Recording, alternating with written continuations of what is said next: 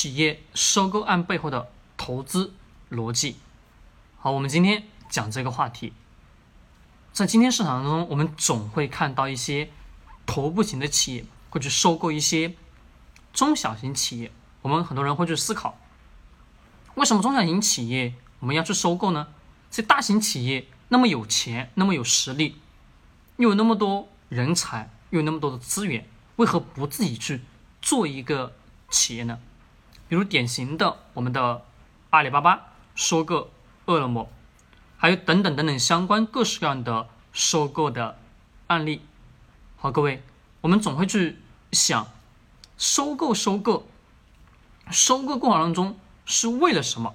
一般大型企业有自己的什么战略投资方向，有自己的核心的投资团队，他们在收购任何一家企业，肯定是有其目的，是为了让企业发展的更好，或者说在某一个领域自己去开辟出来一个新的。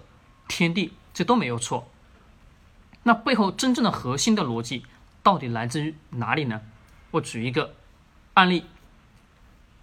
几年以前，我们有经常听到过咱们的王先生举几千亿的资金进入到市场当中，要跟咱们的阿里巴巴进行什么竞争？叫万达电商。好，各位，万达电商最后呢是以失败告终的。当时想想是为什么？万达有没有钱？有钱。有没有资源？有资源。有没有能力？有能力。但是我们发现，为何他做电商又是做不成呢？背后的基础逻辑是为什么？而且又跟我们今天的商业社会当中大量的大型企业去收购一些中小型企业的背后的底层逻辑到底来自于哪里？其实也都是很简单。今天社会当中，谁是第一个吃螃蟹的？我们永远会记住那家企业的名字，乃至永远会记住那一个人，对吗？对，在我们人的脑海当中有一个第一，比如说，过去我们有大量的人群会去攀登珠穆朗玛峰，第一个上珠穆朗玛峰的人，我们每个人都会记得。但是我问问各位，第二个上去珠穆朗玛峰的人，谁记不记得他的名字？不记得。第一个上月球的人，我们知道是谁的名字，但第二个上月球的人，我们知不知道他的名字？我们会发现好像都不知道他的名字。对，这就是区别。商业生活当中也都是如此。我们大量人的记忆，在人的深层次的思维逻辑当中，他永远认可的是第一，而不是第二。就是我们自己得去思考，商业社会当中这些大型企业去收购中小型企业的背后的基础逻辑，也就是因为永远在人的。记忆当中，在人的思维的深层层次当中，他永远只会记住第一。就比如说，我们大量的男女谈恋爱也都是如此。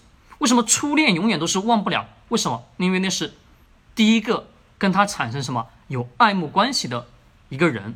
那么我们去想想，几十年、上百年以后，你会发现还会依然去记得这个人的名字，乃至这个人的样貌。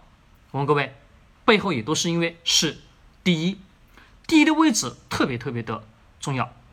我们看阿里巴巴收购饿了么，说白了，它能不能去做一个像饿了么一样的企业？能做，但是一点，各位，这家企业在市场当中，在所有的老百姓的心智当中，所有人的认识观念当中，都认为饿了么外卖不错，美团外卖不错，对吧？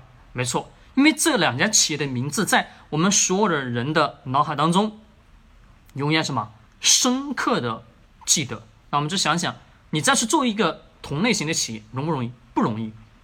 就比如我们的万达电商，为什么没做成？没做成的原因又来自于哪里？本身原因其实很简单，就是因为它不是什么第一个去开辟电商市场的。我们今天的商业市场中有大量大量人在重复的去做别人成功过的。企业别人成功过的案例，但是你发现，付出再多的努力都没办法什么占据消费者的心智，这是特别特别重要。人们永远只会记得第一，而不会去记得谁是第二。这是一个今天社会当中不管什么时代都依然有效的底层基础性的逻辑。好，今天到这里，希望对你有所帮助。喜欢点击收藏或者转发。